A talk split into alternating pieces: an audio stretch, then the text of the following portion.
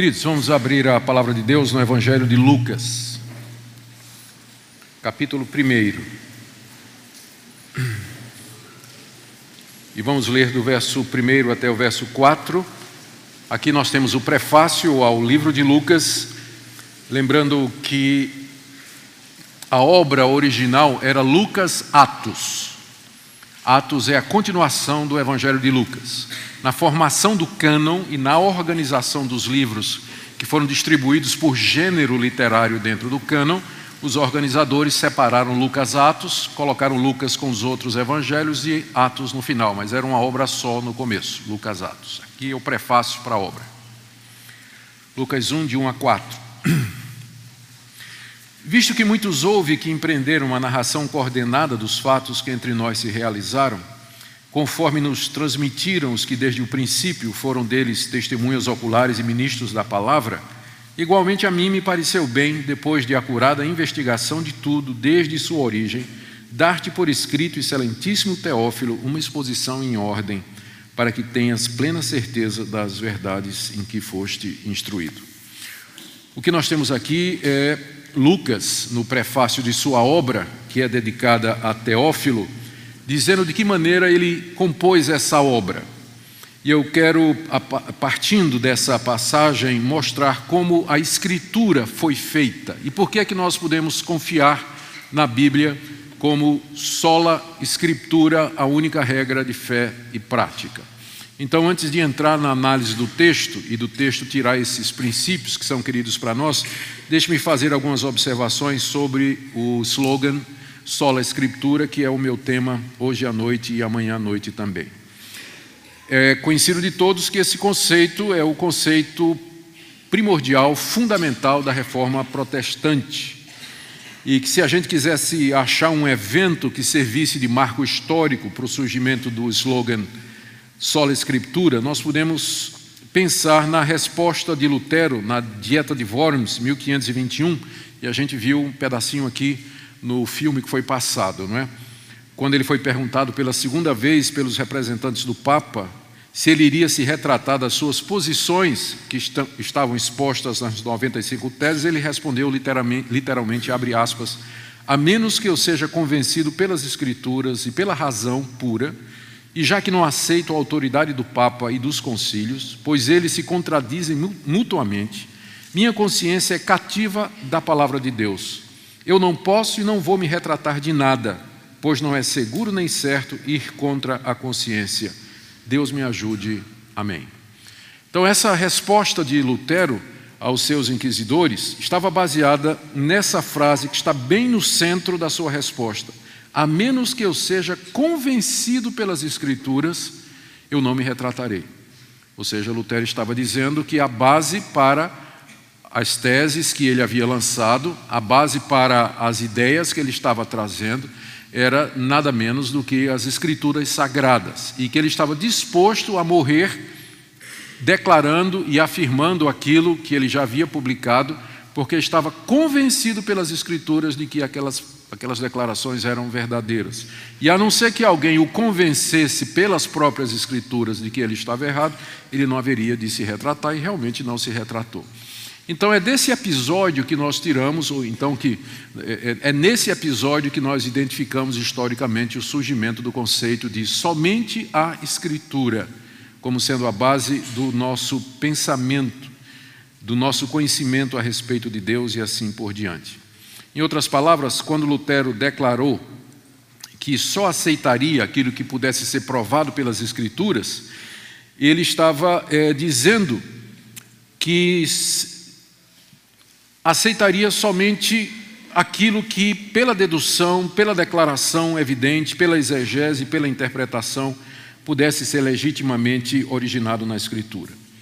E aceitando esse princípio de somente a Escritura, foi que ele deduziu e afirmou que a salvação é somente pela graça, sola gracia, somente pela fé, sola fide, na pessoa e obra de Cristo, solos Christus, redundando em glória somente a Deus, só lhe deu glória.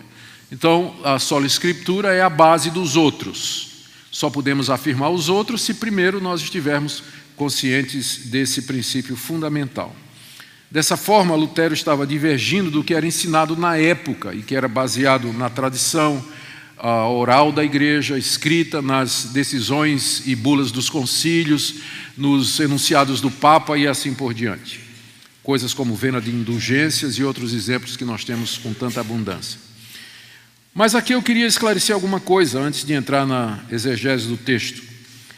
Quando eu uso a expressão sola escritura como cristão reformado, eu não estou negando que houve um tempo que a palavra de Deus foi transmitida oralmente antes de ser escriturada. Ou seja, ela, ela não foi dada, a escritura ela não foi dada pronta do céu. Mas, especialmente aqui no caso, o Evangelho de Lucas, como Lucas mesmo disse, quando ele começou a escrever, outros já tinham narrativas a respeito dos fatos que ele vai cobrir aqui. E boa parte dessa narrativa era oral. Era o testemunho de pessoas que viram os fatos e que transmitiram adiante e acabaram sendo registrados na Escritura. Então, quando a gente diz sola Escritura, a gente não está dizendo que ela caiu pronta do céu, mas que houve todo um processo pelo qual Deus se valeu dos meios que Ele quis para fazer registrar sua vontade de maneira infalível.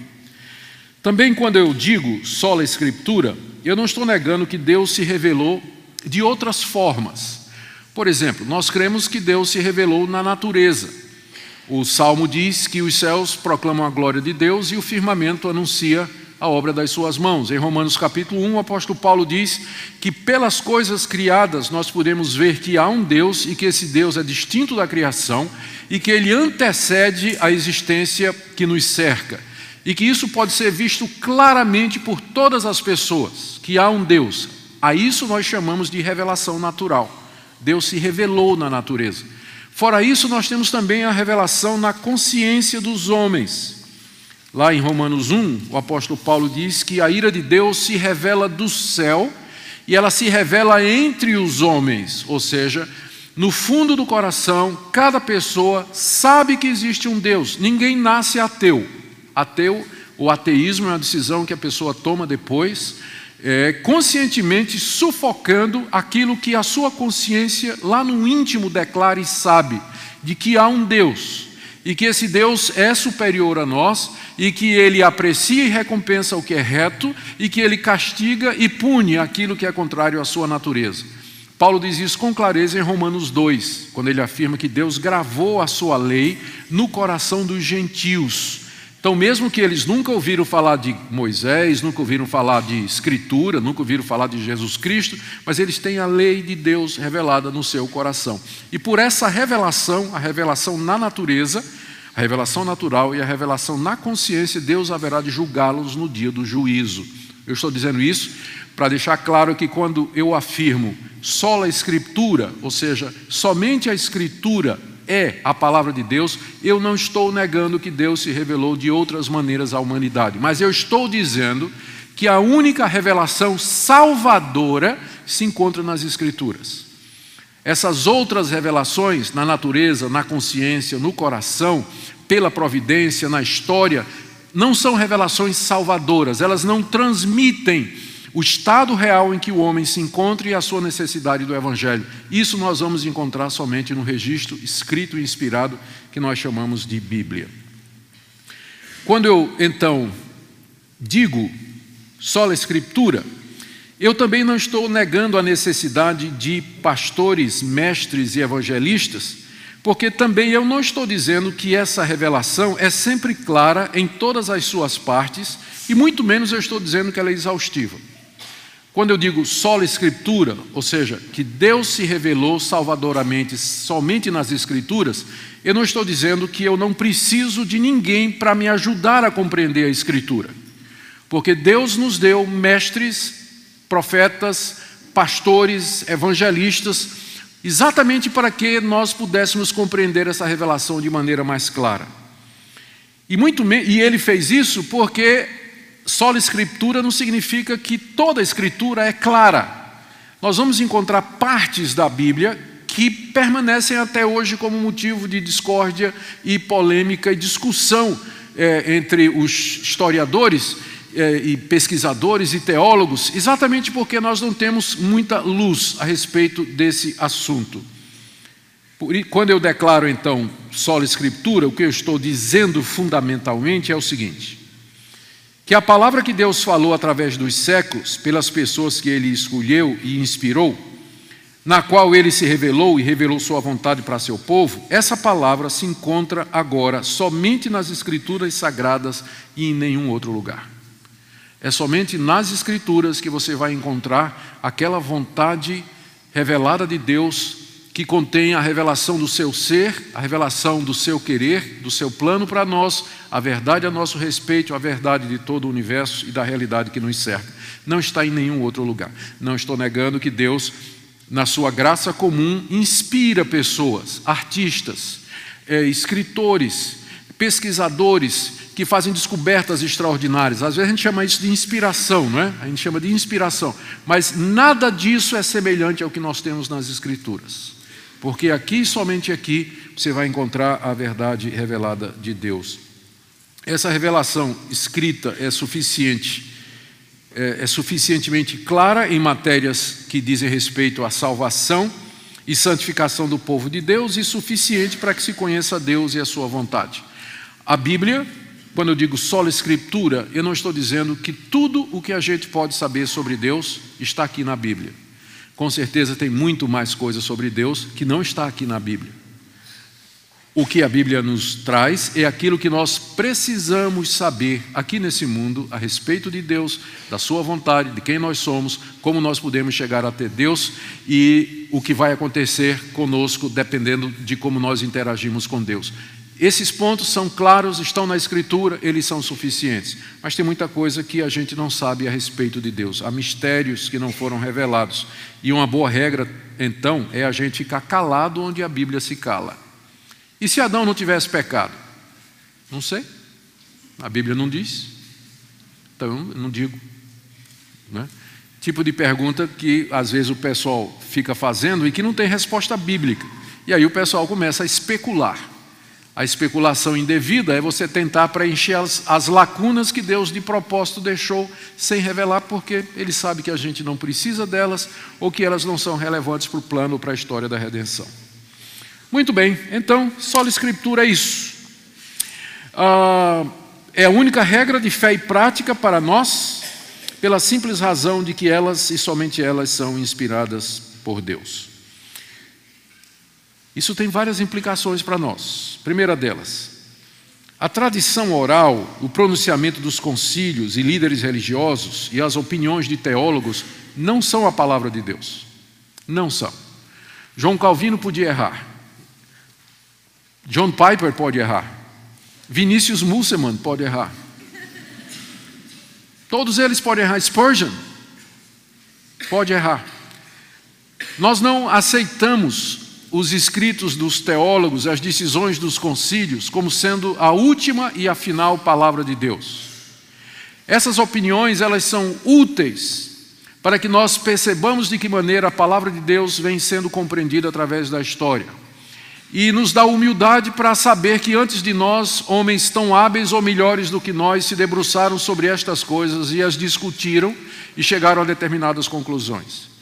É uma tolice muito grande a gente pensar que podemos fazer teologia no vácuo, ou tentar ler a Escritura no vácuo, ou criar novas ideias, ou criar novas doutrinas, esquecendo dois mil anos de história da interpretação, para não incluir a história da formação do cânon do Antigo Testamento. Mas uh, o que nós dizemos é que, por mais grandiosos, bem elaborados e coerentes que esses pronunciamentos sejam, eles não são para nós aquilo que nos prende. A nossa consciência não está presa a eles, mas está presa à palavra de Deus. Por isso, nenhuma, nenhuma dessas coisas deve ser a base da minha fé e da minha prática. Eu não tenho problema em aceitar tradições, desde que possam ser provadas pela Bíblia. Da mesma forma, revelações, profecias, visões que pretendem adicionar alguma coisa à Escritura ou contradizer, elas são, como disse o profeta Jeremias, meros sonhos e ilusões de profetas que não têm o Espírito de Deus, pois o testemunho de Jesus é o Espírito da profecia, Apocalipse 19, 10. Solo Escritura significa que Deus me fala pela Sua palavra hoje eu não preciso de sonhos, de visões e assim por diante. É claro que ao dizer isso, eu não estou dizendo que Deus não nos guia no dia a dia. Deus nos guia no dia a dia. Ele faz isso através da sua providência e da aplicação feita pelo Espírito dos princípios que eu encontro na palavra de Deus. Com quem eu vou casar? Claro que eu não vou encontrar essa resposta na Bíblia, dizendo assim: você vai casar com Zefa. Não, não, não tem. Mas a Bíblia me dá alguns princípios a respeito do casamento. Ela me dá algumas orientações a respeito do desejo de Deus para mim e de como eu devo empregar a minha vida. Então, de posse desse, desse princípio, eu vou conversar com Zefa, com Maria e com Tânia. E para ver, não é? Qual encaixa no sim. Tem alguma Tânia aqui? As Tânias, levante a mão, por favor, aqui. A Maria, ainda bem, não tem nenhuma. Bom, eu vou conversar com elas. De repente, conversando com Tânia, eu descubro que ela é uma mulher extraordinária, mas é casada. Não dá. É claro que a Bíblia diz que não dá. Não é isso? Não dá. E outros impedimentos. Então, eu não tenho, quando eu digo solo escritura, eu não quero dizer que eu tenho que todo dia abrir a Bíblia e perguntar a Deus se Ele quer que eu compre uma gravata azul ou vermelha, porque não é esse o propósito da escritura. Mas Deus, pela sua providência, pela, Ele abre portas, fecha portas, coloca pessoas na nossa vida, guia a nossa vida e assim por diante. Eu, eu, quando eu me converti, eu queria, eu na hora eu me converti aos 22 anos, pela graça de Deus, estava terminando a, a, Universidade Federal de Pernambuco, senti que Deus me chamava imediatamente para ser pastor. E eu queria plantar igrejas. Eu queria sair pelo Nordeste plantando igrejas. Esse era o meu desejo. Inclusive, nem terminei o curso, joguei já a plantação de igrejas. E eu queria ser como o apóstolo Paulo, celibatário, solteiro, não queria casar porque eu queria plantar igrejas, dedicar minha vida a isso, não queria fazer mais nada. Comecei um trabalho no norte de Olinda, entre pescadores, depois fui para o interior de Pernambuco pregar o evangelho no meio de cortadores de cana da usina Cucaú, e depois vim para a cidade para plantar igrejas, duas igrejas, graças a Deus, estão lá até o dia de hoje, no meio de jovens que er, eram drogados, e eu estava absolutamente convencido de que eu tinha um dom do celibato. Um dia,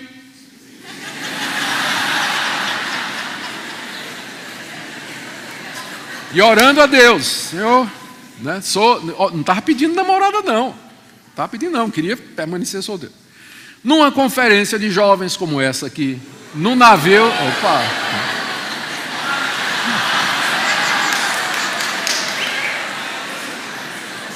Só tendo. Essa história vai animar muita gente. Presta atenção. Presta atenção. A conferência foi no navio Dulos. Não sei quem de vocês conhece o Ministério da Operação Mobilização, que tem dois navios que atracam nos portos de cidades fechadas para o Evangelho, fazem conferências locais para os jovens, vendem literatura. Ah, e na época quem ia falar era o irmão André, aquele famoso contrabandista de Bíblia. Ele trabalhava levando Bíblia lá na Rússia e tudo mais. Então é, foi lá no porto da cidade do Recife, estava lotado, jovem, mas muito, muito jovem mesmo. E eu fui lá assistir, ouvi o irmão André, e quando eu ia saindo assim que eu olhei aquele par de olhos azuis olhando para mim. Aí naquela hora eu descobri que eu não tinha um dom do celibato. Instantâneo, assim ó, saí atrás. Lá vai. Aquela moça belíssima né, andando assim, né, e eu fui atrás e conversando, e tinha um rapaz, amigo meu, disse: Quem é aquela, quem é aquela moça? Você não conhece? Não, aquela é a filha do reitor do seminário. Dia seguinte, páginas amarelas, reitor do seminário, telefone. Queria falar com a Minka, sabia até o nome dela. Aí ela atendeu. Eu disse: Olha, eu sou aquele rapaz que você olhou lá. Ela disse. Aí ela falou assim: Ó, eu não olhei para ninguém não. Eu não olhei para ninguém não. Não, mas eu, eu sou assim, sou alto, sou barbudo tal. Não, não, não olhei para ninguém não. Mas, então, você se importa, pelo menos eu lhe conhecer? Posso, posso ser amigo seu? Ela disse, eu acho que meu namorado não se importa não. Tinha namorado, velho. Eu disse, aí eu disse, Deus, eu não entendo isso, porque eu, primeiro eu queria ser celibato, né? É isso aí. De repente eu me, assim, amor à primeira vista, eu nem sabia que era filha do reitor, mas é, é, é a pessoa ideal para mim. E ela tem um namorado. Como é que é isso agora? E aí eu fiquei, claro, não tinha na Bíblia uma resposta para mim sobre isso, não adianta, né? Então, mas eu sabia que eu não devia orar para que ela acabasse o namoro para namorar comigo. Isso eu sabia que eu não devia fazer, não é? Então eu fiquei orando por ela, né? um ano, um dia, num acampamento, retiro do Palavra da Vida, Palavra da Vida, por isso que eu disse que vocês vão gostar. Terminou lá, estava lá no jantar, que eu levanto os olhos, quem é que está olhando para mim? Eu digo, não vou cair nessa segunda vez, né? Ela estava olhando, ela estava olhando para mim. Aí quando terminou a palestra, saiu todo mundo, eu fiquei sentado no banco, ela encostou e disse: Olha, eu só quero dizer que eu acabei o namoro. Pronto. Só o Senhor. Tinha, não tinha nada na Bíblia sobre isso, mas tinha princípios. Ela namorava esse rapaz, era um missionário canadense, e eles tinham planos de casar. Eu respeitei profundamente isso. Não pedi a Deus para que ela terminasse o namoro, para ficar comigo. Não pedi. Orava por ela, pela vida dela, pelo rapaz, que depois eu vinha a saber e conhecer quem era. Mas um dia ele, ele mesmo acabou o namoro, disse que não, não era para casar com ela mesmo. Então, ela então entendeu que o certo era eu, né? E tudo se resolveu. Então, eu senti, nós sentimos né, em tudo isso a mão de Deus guiando, passo a passo. Mas não foi alguma coisa que eu abri a Bíblia assim e disse, Deus, não é? Né? Vou ver aqui o que é que está dizendo. A Bíblia não foi dada para isso. Quando eu digo só Escritura, eu não estou negando que Deus me guia através da história, das circunstâncias. E eu tenho certeza que vocês poderiam contar histórias de como a providência de Deus guiou sua vida. Só que esse guiar da providência de Deus sempre é baseado nos princípios da Escritura. O Espírito de Deus nos guiando, orientando para que nós caminhemos de acordo com a palavra dele. Então, quando eu falo só Escritura, eu não estou como os entusiastas na época da reforma, que eram inimigos dos reformados, eles diziam que os reformados tinham aprisionado o Espírito Santo num livro, porque diziam que Deus só fala por esse livro, mas nunca foi essa a ideia do conceito de sola escritura.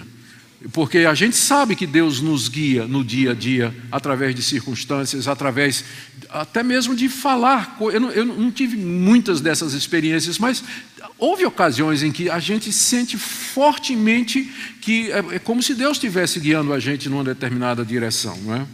Então, quando a gente fala sola escritura, a gente tem que fazer essas ressalvas para não ser mais é, para não, ser, não sermos é, mal compreendidos.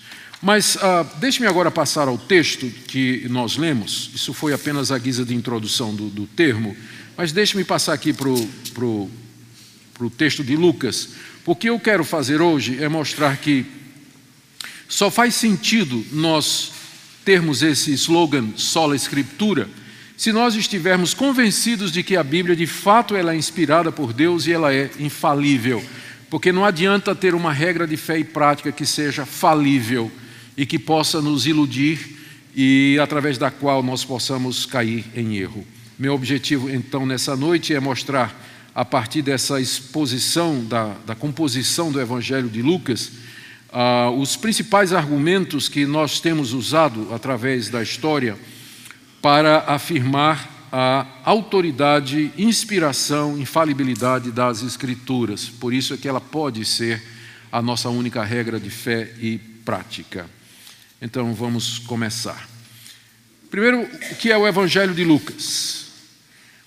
O Evangelho significa boa notícia, é a boa nova a respeito de Jesus e de sua obra, e essa boa notícia vem em quatro livros que são os quatro evangelhos, três dos quais são chamados sinóticos, Mateus, Marcos e Lucas, palavra grega que significa olhar juntamente ou olhar através conjuntamente. Eles são chamados de sinóticos, Mateus, Marcos e Lucas, porque eles são muito parecidos. João já é bem diferente mas conta a mesma história, a, a, os fatos fundamentais são exatamente os mesmos: o nascimento, o ministério, morte, ressurreição e aparição de Jesus Cristo. Isso compõe a estrutura dos quatro evangelhos, mas os três primeiros são muito parecidos. Não, não são biografias, vocês sabem disso, no sentido moderno, mas os evangelhos são uma mensagem a respeito da morte e da ressurreição de Jesus com base em relatos e eventos escolhidos uh, e de fatos que aconteceram com Jesus, e essa escolha sempre a partir da audiência que o compositor tinha em mente. Isso explica porque das diferenças aparentes entre os evangelhos. Aqui nós lemos que esse evangelho em particular, ele foi escrito com o objetivo de instruir uma pessoa chamada Teófilo, a, a respeito da sua fé. Temos aí no verso 3. A mim me pareceu bem, depois de acurada investigação de tudo desde sua origem, dar-te por escrito, excelentíssimo Teófilo, uma exposição em ordem para que tenha plena certeza daquilo, dos fatos ou das verdades em que fostes instruídos. Embora os evangelhos, nenhum deles tragam o título dos seus autores, mas a igreja é, primitiva, a igreja apostólica, desde cedo, nos escritos dos pais da igreja, já deram a atribuição da autoria: Mateus, Marcos, Lucas e João. Lucas era companheiro de Paulo, era médico por profissão, não judeu, convertido e de Antioquia. Essas informações vêm do primeiro historiador da igreja chamado Eusébio.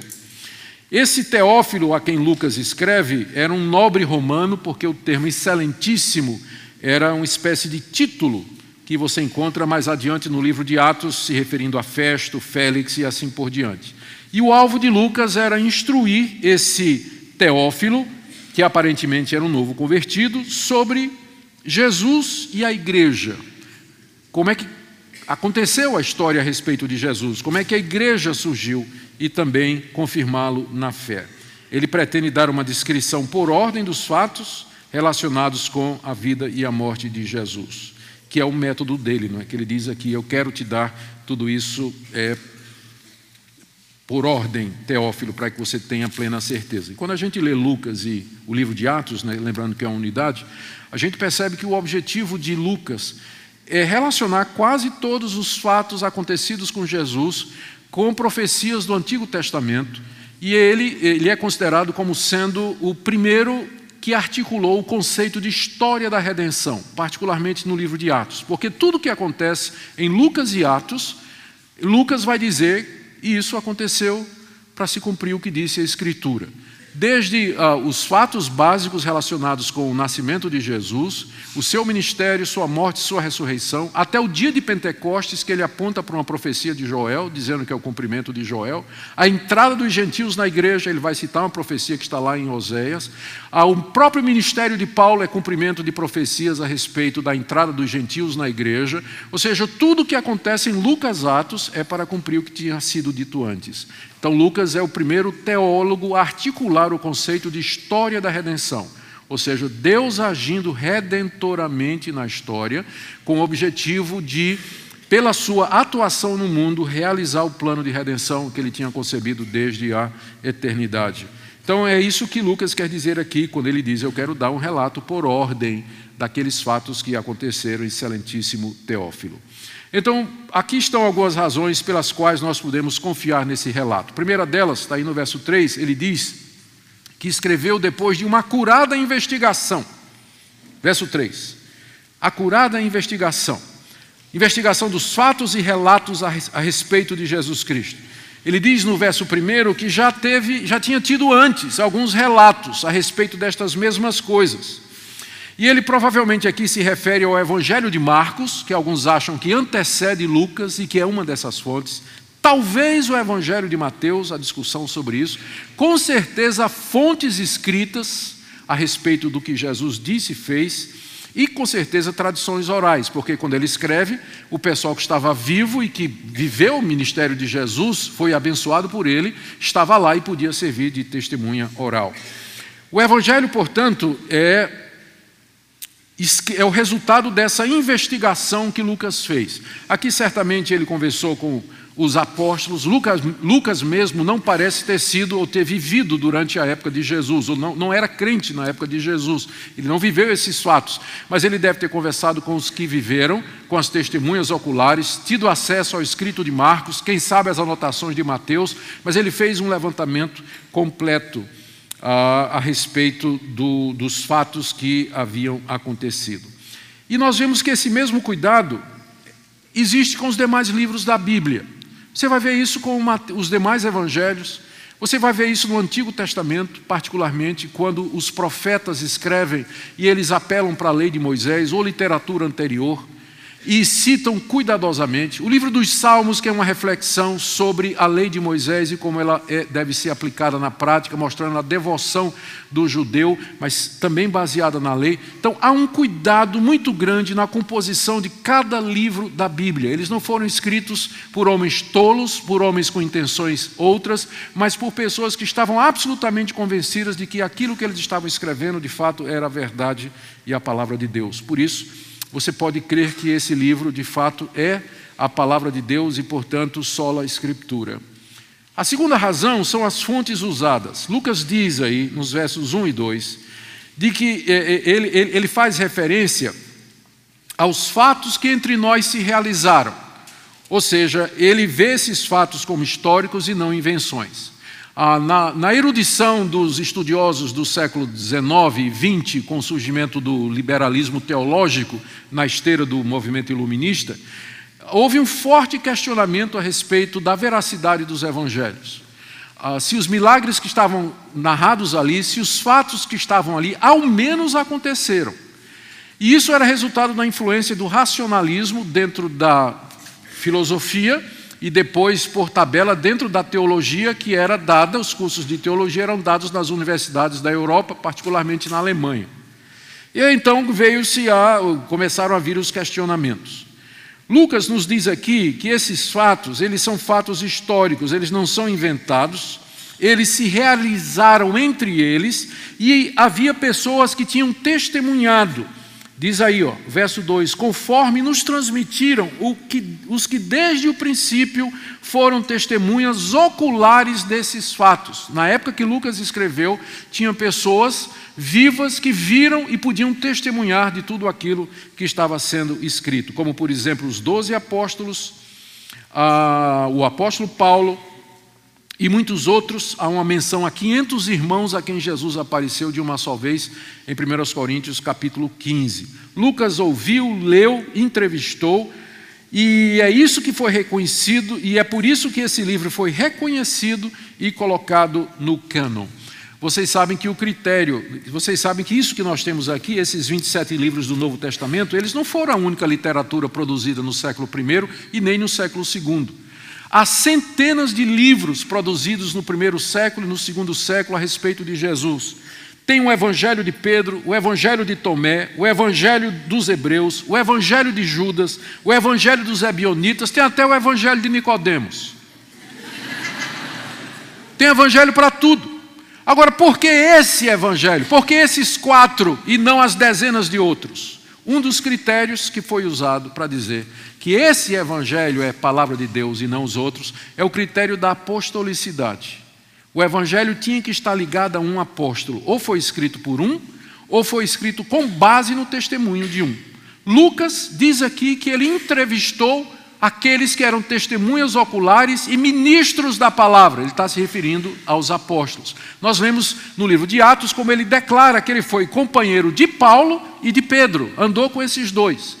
Mateus era um desses apóstolos. Então, ele escreveu o seu próprio evangelho. João era um desses apóstolos, escreveu o seu próprio evangelho. Marcos era discípulo de Pedro, a ponto de que Eusébio, na sua história eclesiástica, aliás, Papias, se refere ao evangelho de Marcos como sendo, na verdade, o evangelho de Pedro. Porque Marcos apenas foi o intérprete das palavras de Pedro. Então, esses evangelhos foram reconhecidos pela igreja, porque eles estavam ligados aos doze apóstolos de Jesus Cristo e ao apóstolo Paulo. E aqui nós vemos a razão porque Lucas foi incluído e a razão pela qual esses outros evangelhos não foram. Eu dou um curso lá no, no, no mestrado do, do Mackenzie de Teologia sobre evangelhos apócrifos. E os alunos chegam com essas perguntas, dizendo por que, que esses quatro evangelhos e não o evangelho de Tomé, o evangelho dos Ebionitas, o evangelho dos Hebreus, o evangelho de Nicodemos, por que não esses evangelhos? Eu digo, então vou fazer o seguinte: você vai comprar um livro chamado A Bíblia Apócrifa é um livro que tem à venda, você vai comprar, e lá você tem traduzido em português todos esses apócrifos do Novo Testamento. Leia esses evangelhos apócrifos, é logo a primeira sessão. E aí depois você mesmo responde a pergunta. Ah, não dá outra. Eles começam a ler os evangelhos apócrifos, dá risada. De tanta bobagem, tolice. Né? Um evangelho descreve Jesus como criança andando, onde Jesus pisava, brotava uma florzinha. Jesus encontra um passarinho morto, toca no passarinho, o passarinho sai voando. O menino vem, bate em Jesus sem querer, Jesus fulmina o menino, o menino cai morto. Jesus mata um professor na escola. Na escola porque não, não, não gosta dele. Está nos evangelhos apócrifos, essas histórias lá. É lá que você vai encontrar, por exemplo, a história de que eram três reis magos, o nome deles, e que se encontraram com Jesus numa caverna. Você não já viu o presépio? Já viu o presépio como é? Não é interessante que lá tem Jesus, Maria José, todos os animais na estrebaria e os três reis magos, quando existe dois anos entre o nascimento de Jesus na estrebaria e a visita dos reis magos. Mas o presépio aparece no evangelho apócrifo, que a tradição da igreja católica absorveu e que passou para os evangélicos também, que em casa bota o presépio lá, né, completamente fora de ordem, Tá? Um monte de bobagem que hoje, inclusive, infestam a, a, a crendice popular, tem origem nesses, nesses evangelhos apócrifos, que a igreja rejeitou. Mas rejeitou por quê? Porque reconheceu a autenticidade, a apostolicidade da obra de Lucas, Marcos, João e, e Mateus. Então, por isso, por conta das fontes, você pode receber esse livro como sendo autêntico, e não somente ele, mas também o restante da escritura da palavra de Deus. Os demais livros da Bíblia, é interessante, eles não foram soltos ao acaso, ou feitos assim, de uma forma independente, mas a gente, quando pensa na, na, na maneira como a Bíblia foi feita, você pode pensar numa pirâmide. Na base você tem a revelação de Deus a Israel, que é a Torá, a lei. Em cima dela, construindo sobre a base, você tem os escritos proféticos históricos do Antigo Testamento. E ali em cima, construindo sobre tudo, você tem um Novo Testamento. É uma espécie de pirâmide, onde cada obra pressupõe as obras anteriores e repousam nas obras anteriores e avançam o nosso conhecimento, a ponto da gente poder falar da Bíblia como sendo uma revelação progressiva de Deus, que apesar da sua diversidade e variedade, ela é coerente, ela é coesa, porque Isaías cita Moisés, porque Jeremias cita Moisés, porque Davi cita os profetas anteriores a ele, Samuel conhece as obras anteriores, e assim por diante. Então há, há, há, isso, há essas fontes que servem para a formação desse livro extraordinário que é o, o, a, Escritura Sagrada. Daí a sua unidade, coerência, harmonia e assim por diante. Essa é a razão pela qual eu estou passando para vocês, é o pensamento que os reformadores da Bíblia na época da reforma protestante, especialmente essa questão do cano, que eles brigaram com a ideia de incluir no cano os livros apócrifos e pseudepígrafos ou deuterocanônicos que depois no Concílio de Trento a Igreja Católica trouxe para fazer a diferença entre a Bíblia católica e a Bíblia dos reformadores, não é? Então, por isso que eu estou dando esse, esse pano de fundo histórico para vocês, porque não é só dizer só escritura, mas por que só escritura? Por que só esses 27? E por que, é que eu posso e devo confiar neles? Então, fazendo isso, a gente tem essas, essas respostas. Mas deixe-me ir mais uma, um ponto aqui sobre por que, que a gente pode receber o conceito de sola escritura. E está na razão pela qual o Evangelho foi escrito. Aqui Lucas nos diz que escreveu estas verdades a Teófilo ah, com o objetivo de instruí-lo, verso 4, para que tenhas plena certeza das verdades em que fostes instruídos. Ou seja, a intenção de Lucas era catequética, ele queria, era, era didática, ele queria instruir aquele jovem convertido, aquele nobre romano, nas verdades sobre as quais ele, Teófilo, já tinha ouvido. Ou seja, ele queria discipular os novos convertidos. Inclusive, há uma teoria, considerando que livros eram extremamente caros naquela época de produzir, que Lucas teria combinado com Teófilo que aquele livro que Lucas, porque fica parece estranho, né, que Lucas tenha tido esse trabalho todo para escrever para uma pessoa, um novo convertido. Imagine, né? Então, se Teófilo era um nobre romano, provavelmente um homem de posses, o acordo era que esse livro, uma vez chegado na mão de Teófilo, ele se encarregaria de distribuí-lo mandar fazer cópias e distribuir, o que explica porque Lucas logo cedo aparece nas primeiras listas canônicas do, do Novo Testamento, nas primeiras listas de quais seriam os livros canônicos, você encontra Lucas logo lá no começo, talvez porque ele teve um patrocinador que ajudou a, a difundir o, o, o, a obra, não é? A, a obra. Ah, no século XVIII apareceu um cidadão chamado Hermann Reimarus, era um alemão, e ele disse o seguinte: querendo explicar os evangelhos. Os discípulos roubaram o corpo de Jesus e inventaram a sua ressurreição, porque eles não queriam voltar a trabalhar. Pois é. Porque eles estavam trabalhando, estavam pescando, estavam coletando impostos. Jesus passou e disse: Segue-me, eu farei de ti um pescador de homens. Eles largaram tudo e seguiram Jesus. Do que é que eles viveram durante aqueles três anos? Judas tinha bolsa, era a bolsa das ofertas. Então, eles viveram da caridade pública, estou quase tentado a dizer, dos dízimos e ofertas durante três anos. Não é? Eles viveram das ofertas do, dos seus discípulos durante três anos. De repente, Jesus morre. E Pedro vira para os outros e diz assim: acabou, morreu a galinha dos ovos de ouro. Vamos viver de que agora? Eu não quero voltar mais para pescar. Passei três anos vivendo de boa agora vou voltar a trabalhar, nós temos que dar um jeito de continuar o negócio. Aí alguém disse: e, e, se, a, e se a gente inventar que ele está vivo? Então vamos fazer o seguinte: de noite nós vamos lá, vamos abrir o túmulo, vamos roubar o corpo dele, e depois a gente vai espalhar essa história de que ele está vivo. E aí a gente continua, né, continua o nosso negócio, né, dizendo que ele está vivo. Essa foi a explicação que Hermann Reimarus deu no século XVIII. Ele, e foi daí então que surgiram os evangelhos, né? que seria a maior fraude religiosa de todas as épocas. O cristianismo é a maior fraude religiosa de todas as épocas, porque tem início com esses escritos espúrios é, feitos por pessoas que iludiram as outras porque simplesmente não queriam voltar para trabalhar. É claro que esses caras deviam ter acreditado muito nessa mentira, né? porque todos eles foram mortos por isso. Então, você sabe a história do cara, de tanto contar a mentira, acaba que, acreditando que é verdade. Pois é o caso dos discípulos, porque todos eles foram mortos por isso. Até um cara que não participou de nada, um tal de Saulo de Tasso, que era um perseguidor, que nunca ganhou dinheiro com nada, comprou a história. Como é que explica isso? O cara era perseguidor. Era um judeu inimigo do cristianismo, e de repente alguma coisa aconteceu que ele começou a acreditar exatamente como aqueles doze discípulos de Jesus. O que é que teria acontecido? É claro que essa história de rei Maros, não é? ela não se sustenta diante dos fatos, não é? porque se os discípulos contaram a mentira, a coisa mais fácil do mundo para os líderes judeus era dizer: esses caras estão brincando, aqui o corpo dele. Está aqui o corpo de Jesus. Ou então está aqui a sepultura. Mas ninguém contestou. Não apareceu nenhuma prova que contestasse o que os discípulos disseram e eles morreram afirmando estas coisas. E não somente eles, dezenas e dezenas de outros que vieram depois.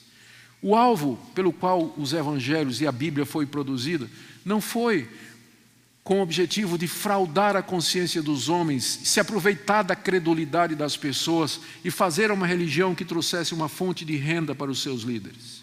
Porque, na verdade, o que é que esses caras ganharam por ter escrito esses livros? Eles ganharam prisão, ganharam apedrejamento, foram chicoteados, expulsos da sua casa e morreram muitos deles de forma terrível, como o apóstolo Paulo no ano 67, na Via Ápia, decapitado por Nero. E a tradição fala a respeito da morte de outros, como por exemplo Marcos, que morre no norte do Egito, puxado por cavalos, despedaçado pelos seus inimigos. Então o que é que eles ganharam com isso? Se tem uma religião que não dá dinheiro a ninguém, se pregada com simplicidade, é exatamente o cristianismo. Ela não traz vantagem para ninguém. Ela diz que vocês são um bando de pecadores, que vocês vão tudo para o inferno, que vocês não valem absolutamente nada, que até o ar que vocês inspiram é só pela graça de Deus, e que se vocês não se arrependerem e mudarem de vida, vocês vão para o inferno, onde vocês vão queimar eternamente debaixo da ira de um Deus justo. Eu, se fosse fazer uma religião para ganhar dinheiro, jamais inventaria uma religião dessa. Imagina, vai espantar todo mundo. Ao contrário, vocês são todos filhos de Deus. São todas pessoas maravilhosas. Olhem para vocês. Né? Venham. Né? Deus ama vocês do jeitinho que vocês estão. Não precisa mudar nada. Né? E todo mundo vai para o céu no final. Venham, venham. Se eu fosse fazer uma religião, eu fazia uma religião desse tipo. E encher as igrejas, não ia? Aliás, não tem lotado as igrejas. Então diz assim: olha, Deus tem uma solução para todos os seus problemas. Está desempregado? Venha. Está precisando de uma namorada? Venha. Está precisando de um. Venha, Deus vai resolver todos os seus problemas. Se eu fosse inventar uma religião, eu, teria, eu faria uma religião desse tipo. Mas não uma, que é baseada num carpinteiro rejeitado pelo seu povo, pendurado numa cruz em vergonha pública. Então, a razão pela qual esses livros foram produzidos é mais um motivo para você acreditar na sua autenticidade. E o que é interessante, ele não esconde os pecados de ninguém. Se eu fosse contar uma história em que eu apareço e meu objetivo é ganhar os outros para o meu lado, eu jamais ia contar os meus erros. Mas o próprio Evangelho de Marcos, que é atribuído a Pedro, fala lá da vergonha que Pedro passou quando chegou diante de Jesus, dizendo: Senhor, de modo nenhum isso te acontecerá. Jesus volta para ele e diz: Sai, Satanás! Pra, na cara de Pedro. Pedro nega Jesus três vezes. Vê se eu fosse deixar escrever minha biografia, se eu dissesse isso, ia deixar o cara escrever isso. Que eu neguei Jesus três vezes. Mas está lá. Tudo relatado. Com clareza. Por quê? Porque era verdade. Porque o interesse não era finanças. O interesse não era popularidade. O interesse não era nada. Mas avançar a verdade de Deus como eles haviam recebido. Penúltimo argumento aqui a data em que foi escrito. Mesmo o pessoal mais radical, liberal, eles admitem que, no mínimo, o Evangelho de Marcos foi escrito em meados eh, da década de 60. E dão uma data um pouco mais longa para a escritura de Lucas e João, talvez aí até os anos 80 no máximo, mas todos eles concordam que os evangelhos foram escritos eh, no máximo até os anos 80, já teve quem queria colocar no século II, mas não prosperou. Ou seja, todo o Novo Testamento foi escrito dentro de 40 a 50 anos depois dos fatos que eles aconteceram. Eu sou nordestino, nasci em João Pessoa, na Paraíba, me criei em Pernambuco, passei um tempo no Ceará, e no Ceará eu morei no Crato e no Juazeiro, terra do Padre Cício. Padre Cício era um padre daquela região, rejeitado pelo catolicismo romano, mas muito popular entre os pobres. E ele foi excluído da Igreja Católica, ele foi excomungado da Igreja Católica, mas ele virou uma figura popular, virou santo. E o culto ao Padre Cícero cresceu muito na região do Cariri, onde eu cresci. E é, ouvimos histórias a respeito dos milagres do Padre Cícero. Havia histórias fantásticas a respeito de curas que foram por eles realizadas e tudo mais.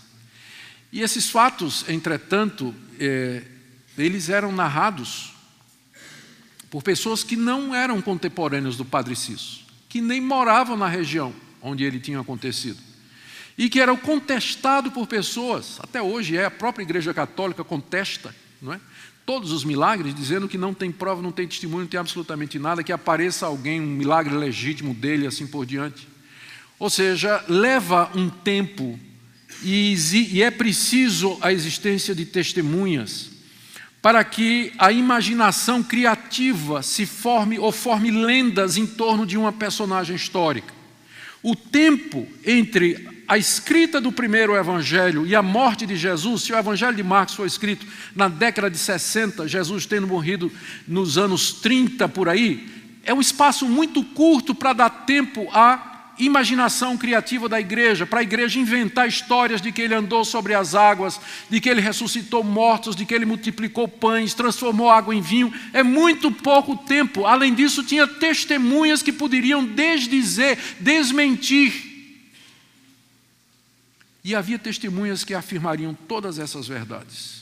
Então, a data em que os evangelhos foram escritos está muito próximo dos fatos narrados, para que haja aí uma margem para o surgimento de lendas e histórias, como geralmente se faz 100 anos depois que a pessoa morreu, 80 anos depois que uma pessoa morreu, começa a aparecer história sobre ela quando não tem mais testemunha, não tem mais prova, não tem nada. Mas não é isso que acontece aqui. Ao contrário. E nós podemos dizer a mesma coisa a respeito dos profetas do Antigo Testamento, do apóstolo Paulo, do apóstolo João em Pátimos, como é que eles escreveram seus livros? Deixe-me correr para o fim agora. O último argumento que eu quero usar aqui, eu vou pular um, a respeito de, da maneira como os demais livros da Bíblia falam estas mesmas coisas. Lucas não é um escritor solitário, mas aqui eu vou pular para aquilo que eu acredito que é o argumento maior para o solo escritura. Ou seja, é o testemunho que a própria Bíblia dá de si mesma. Leia e verifique por você. É bem conhecida a história de Lee Strobel, era um jornalista ateu americano, tinha mestrado em direito na Universidade de Yale, casou com uma crente. Não sei como o ateu casou com a crente, mas casou com a crente. E a crente, ou então, ele casou e a esposa se converteu. Não me lembro direito da história, parece que é isso aí. É isso mesmo. Eles eram ateus, a mulher se converteu. E a mulher começou a ir para a igreja, começou a ler a Bíblia. E o marido ateu disse: Que é isso, mulher? Né? Eu, nós não acreditamos nessas coisas. Não, agora eu acredito. Não, mas, mas, nós não acreditamos nisso. Não, eu acredito agora.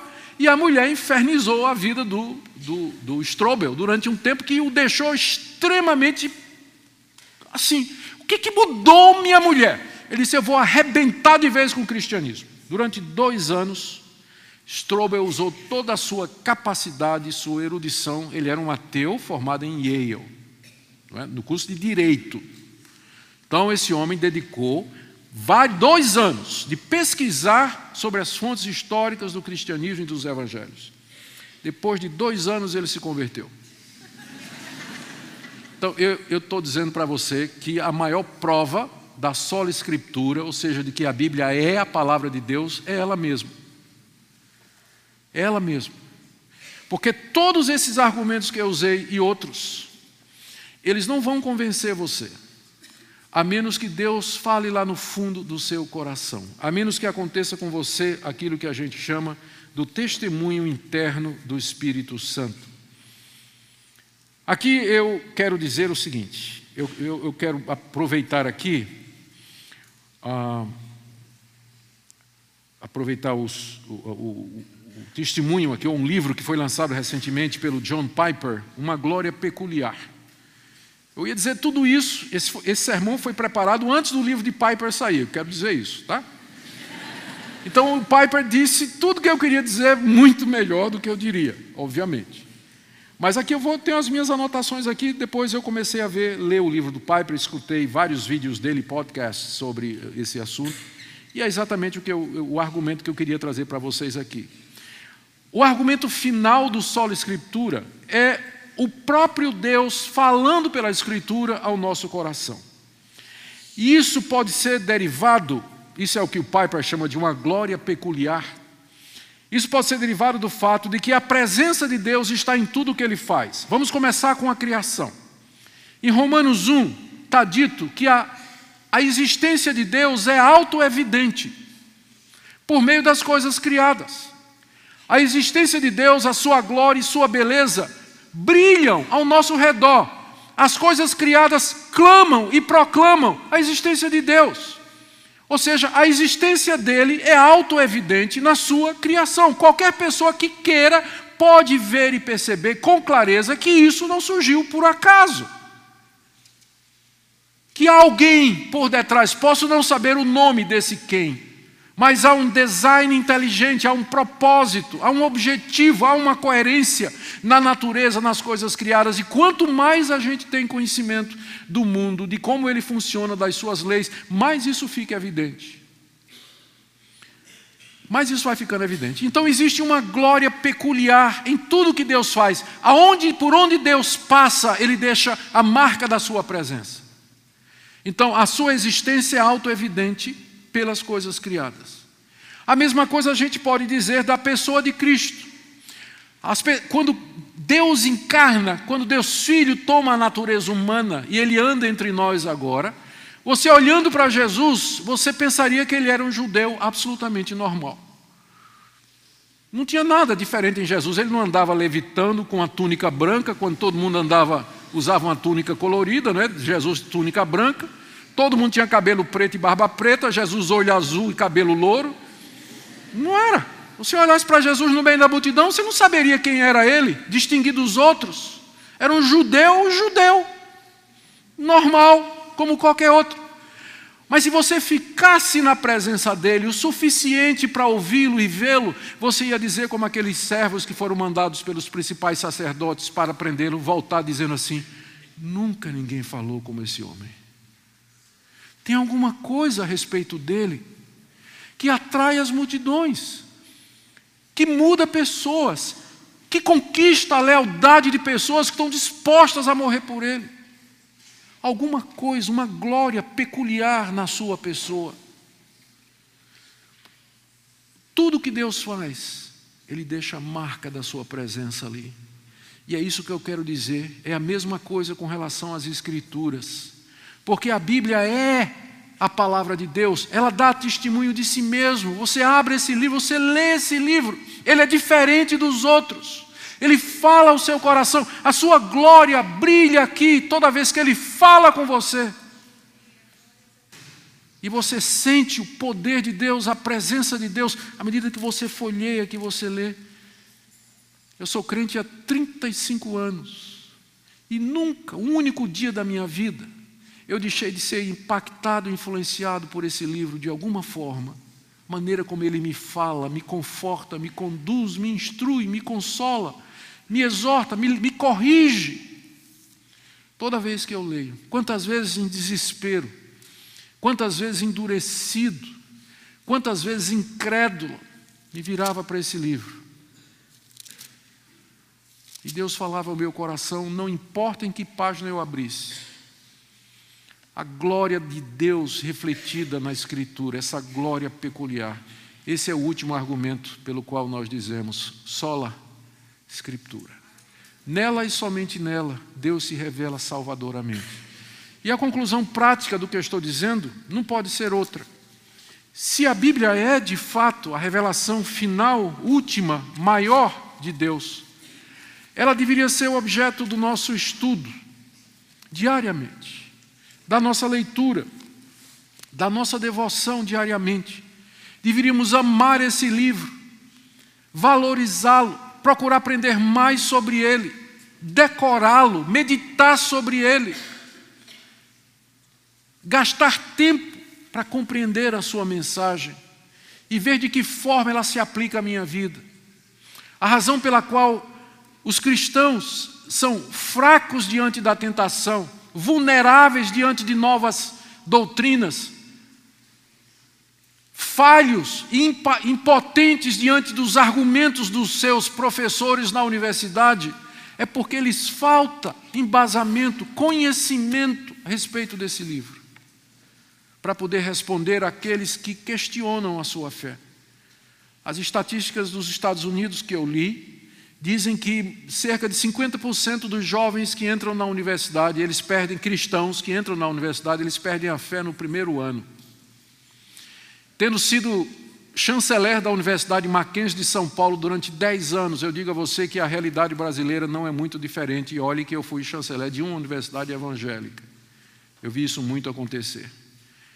Chegarem cristãos absolutamente despreparados, não conhecem escritura. Não estou dizendo que eles têm que saber sobre o evolucionismo marxista, o marxismo cultural, as teorias de a filosofia de Nietzsche, o pensamento de Freud, desses ateus é, é, como Karl Marx que marcaram aí a nossa década e a nossa cultura. Não, não.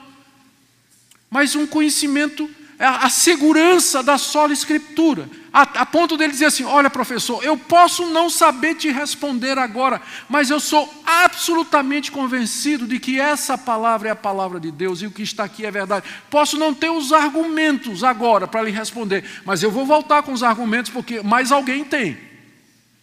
E tem mesmo. Mas essa confiança que nos segura, ela é resultado de estudo da palavra, paixão pela palavra, amar essa palavra e meditar nela.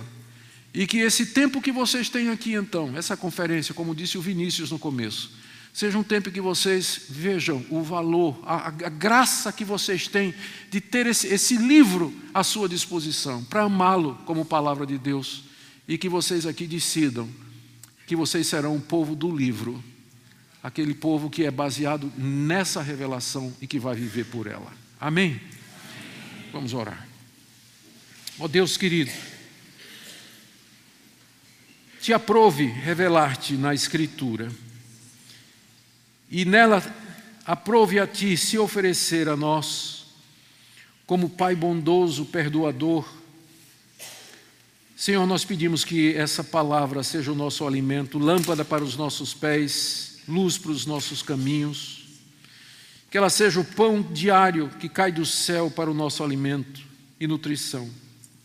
Eu quero orar por aqueles que estão aqui essa noite e que estão em dúvida, que têm questionamentos a respeito da autenticidade da Escritura. Aqueles que estão na universidade ouvindo professores ateus, marxistas, agnósticos, que zombam das verdades bíblicas, escarnecem do cristianismo. Ó Senhor, Convence-os no fundo do coração da verdade da tua palavra. Ajuda-os a estarem preparados para enfrentar esses ataques que não são novos e que existem desde o surgimento do cristianismo. Dá-lhes graça para permanecerem firmes na tua palavra. É o que nós pedimos nessa noite, em nome de Jesus. Amém.